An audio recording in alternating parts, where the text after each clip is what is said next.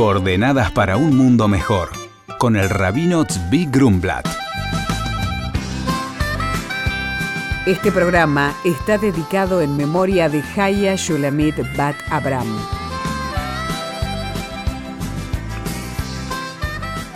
Ante todo, feliz Día de la Patria. Que Dios bendiga a la Argentina y a todos sus habitantes para que el país salga adelante sobre las bases de la ley, la verdad y la paz, que todos sus miembros tengan abundancia material y espiritual. Este próximo martes, en el calendario hebreo, es el día 17 de Tammuz, Shiva Azar Betamuz. Este día marca el día en el cual se quebró la muralla de Jerusalén en dos oportunidades. La primera, alrededor del siglo VI antes de la era común a manos de Babilonia y la segunda vez se quiebra la muralla de Jerusalén en el año 68 de la era común a manos de las huestes romanas. Este día comenzó entonces la toma y la conquista de Jerusalén en dos oportunidades, terminando tres semanas después en ambos templos con la destrucción de los dos templos de Jerusalén. A partir de ahí comenzó la dispersión del pueblo judío por todo el mundo y el sufrimiento del antisemitismo, del cual conocemos desgraciadamente muy bien. Estas tres semanas constituyen, hasta el día de hoy, un periodo de semiduelo, donde no se llevan a cabo casamientos, no se hacen celebraciones y no se hacen inauguraciones. A su vez, este periodo es un periodo que nos lleva a la reflexión, nos lleva a pensar en las causas de por qué tuvo lugar estos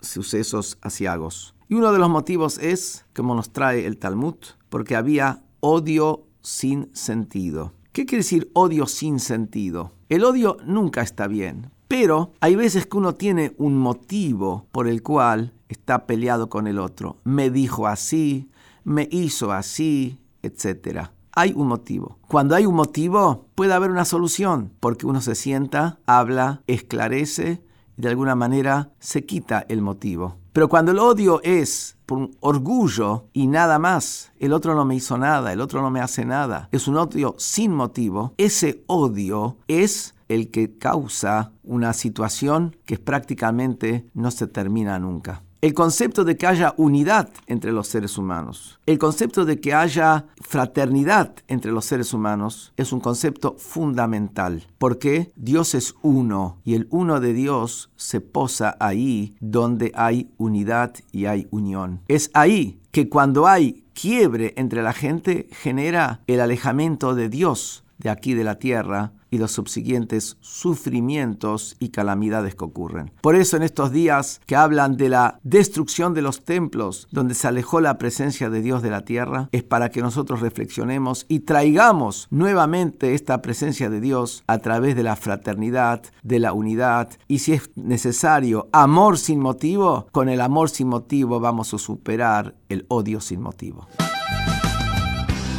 Compartimos el mensaje de Tatiana, de Corrientes. Dice, hola rabino, quería que me aclare por qué en el judaísmo el hombre y la mujer no tienen las mismas obligaciones. Hola Tatiana, gracias por tu consulta. En la Torá una mujer tiene todas las obligaciones de un hombre y un hombre todas las obligaciones de una mujer. De acuerdo a la Cábala, el hombre y la mujer fueron inicialmente creados como un solo cuerpo y luego fueron separados. Así es como la Torá los considera dos partes de un todo, incluso cuando ellos aún no se han encontrado y unido a través del matrimonio. Cuando un hombre se coloca los tefilín, la mujer también está haciéndolo. Cuando la mujer enciende las velas de Shabbat, el hombre cumple con su obligación.